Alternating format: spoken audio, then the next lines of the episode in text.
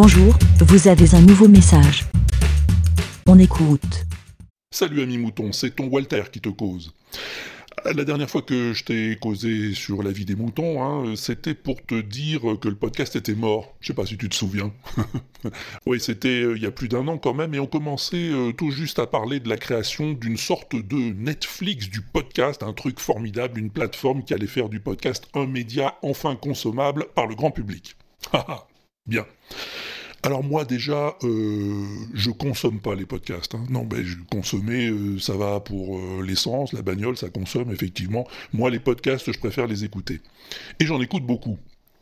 J'en fabrique quelques-uns aussi, oui, mais peut-être plus pour longtemps. Parce que figure-toi qu'il y a du nouveau, encore du nouveau toujours du nouveau. Il y a une boîte qui s'appelle PEX, je crois. C'est pas un truc pour la lessive, c'est une sorte de moteur de recherche spécialisé musique. C'est eux qui font par exemple la police sur YouTube, il paraît, en détectant pour les ayants droit les infractions au copyright dans les vidéos. Les musiques utilisées qui sont pas libres de droit qu'on ne devrait pas utiliser si on paye pas. Et eh bien cette boîte a décidé de s'intéresser aussi au podcast. Et elle a fait un deal avec iTunes, tu sais, la machine à thunes, le plus gros catalogue de podcasts du moment quand même. Alors voilà, apparemment, ça s'est mis en place, il y a des robots qui ont commencé à scanner la machine à thunes pour le compte des ayants droit, et à chaque fois qu'ils vont entendre une musique sous copyright dans un podcast, paf, t'es bon, t'es viré mon gars. Tu te casses de iTunes. Bon.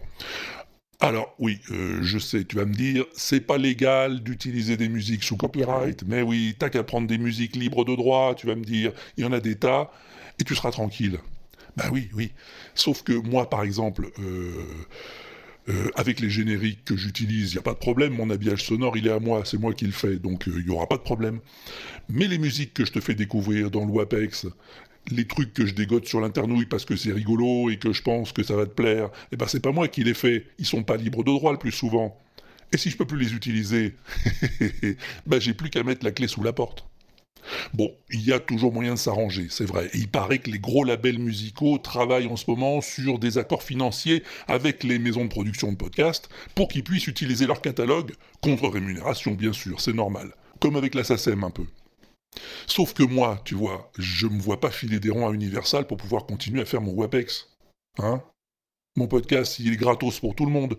On l'écoute pour pas un rond. Je monétise que dalle et je demande du pognon à personne. Tu vois comment c'est en train de tourner cette affaire.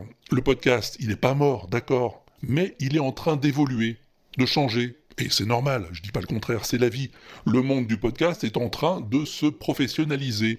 Et c'est tant mieux. Tant mieux pour euh, ceux qui vont peut-être enfin pouvoir en vivre. Mais c'est tant pis pour ceux dont c'est pas la profession, qui veulent pas en faire leur profession, qui font ça juste pour le plaisir. Ceux qui veulent pas faire de pognon avec. Ceux-là, ils auront pas forcément les moyens de payer l'abonnement à Universal, hein, et, euh, ils continueront comme ça à faire leurs petits trucs dans leur coin, jusqu'à ce qu'ils puissent plus. Alors voilà, l'année prochaine, euh, ça fera 15 ans que j'ai commencé à faire du podcast. Ah, je suis pas venu te dire que je m'en vais, hein. Non. Pas pour l'instant. Pas tout de suite. Mais bon. Salut les moutons.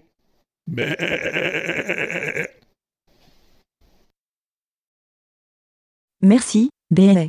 Pour répondre, pour donner votre avis, rendez-vous sur le site lavidemouton.fr